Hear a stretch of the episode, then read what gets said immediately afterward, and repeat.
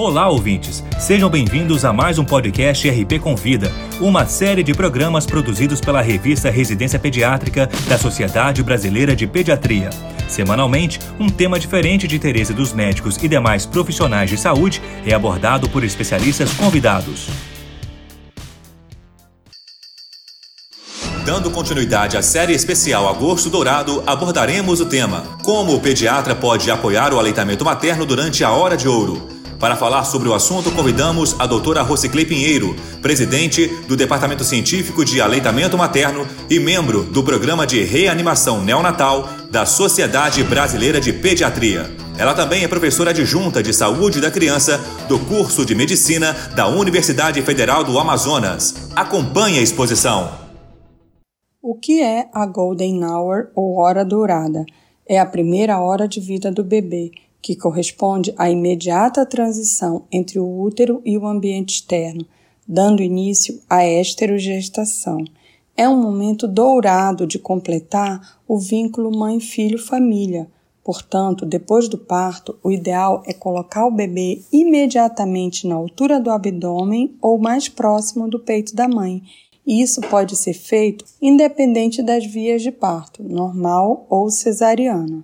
Esse contato na primeira hora com a mãe ajuda o bebê a se estabilizar e se adaptar ao novo ambiente. As vantagens incluem a diminuição das consequências negativas do estresse ao nascer, a termorregulação mais ótima, menos hipotermia e menos choro. O contato pele a pele tem demonstrado apoiar o início da amamentação e mantendo o aleitamento materno exclusivo na maternidade, porque reduz a necessidade de suplementação de fórmula no hospital. Existem vantagens também para a mãe, pois ocorre a expulsão da placenta mais rápida, além da redução de sangramento pós-parto, e os níveis de estresse materno são reduzidos. A ocitocina da mãe sobe logo na primeira hora após o nascimento, e isso leva a comportamentos mais interativos sociais, incluindo os cuidados maternos. Segundo a Organização Mundial da Saúde e a Sociedade Brasileira de Pediatria, os bebês que nascem com boa vitalidade, contato pele a pele, deve ser estimulado o mais precoce possível, pois isso influencia no início da amamentação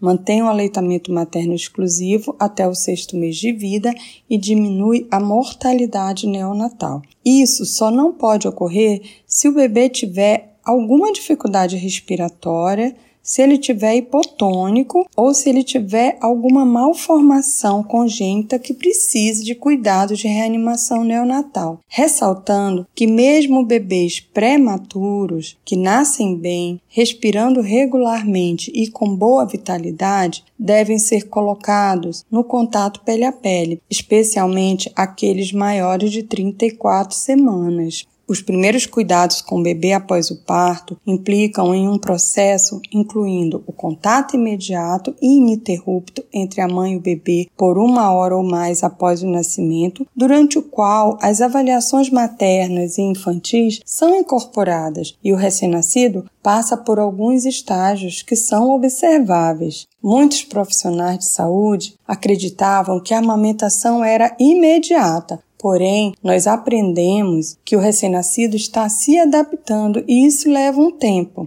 O contato pele a pele, ele apoia a exploração e autoapego do bebê com a mãe, resultando em comportamentos instintíveis de sobrevivência para encontrar o peito e começar a mamar dentro de uma hora ou mais após o nascimento, levando ao sucesso da amamentação com uma pega adequada e o aumento da autoeficácia do aleitamento materno. Quais são as etapas que nós precisamos reconhecer imediatamente após o parto? Nós sabemos que isso envolve um momento de adaptação, um complexo sistema de hormônios, comportamentos instintivos e vínculos que vão além da passividade implícita de simplesmente colocar o bebê por um curto período de tempo no colo da mãe.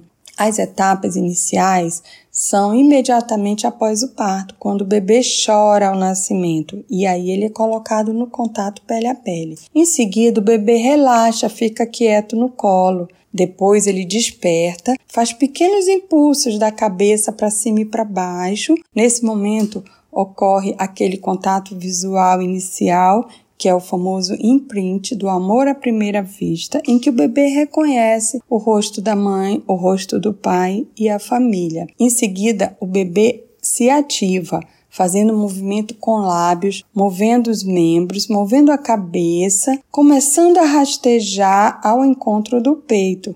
Ele vai se empurrando e deslizando, fazendo com que esses movimentos o aproxime ao peito e ao mamilo. Em seguida, ele descansa. Quando nós esperávamos que ele fosse sugar, ele às vezes dorme um pouco. Aí, em seguida, ele começa a se familiarizar com o peito, com o mamilo da mãe, faz sons de solicitação, move a mão e a boca para o peito, pode inclusive colocar o dedo dele na boca tocando a língua no mamilo, fazendo massagem no peito e abocanhando o seio, para então começar a sugar.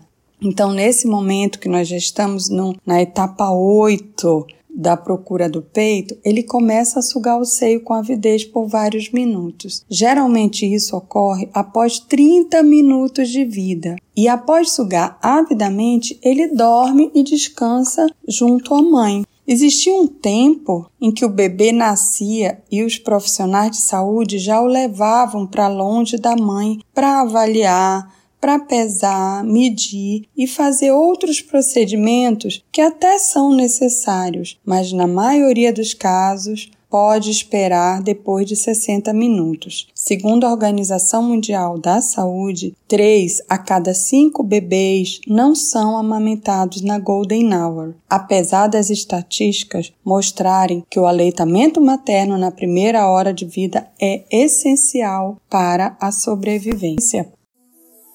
Essa foi a doutora Rosiclei Pinheiro falando sobre como o pediatra pode apoiar o aleitamento materno durante a hora de ouro. Para ouvir todos os podcasts, acesse a página da revista Residência Pediátrica na internet. O endereço é residenciapediatrica.com.br barra mídia barra podcast. Residência Pediátrica, a revista do pediatra.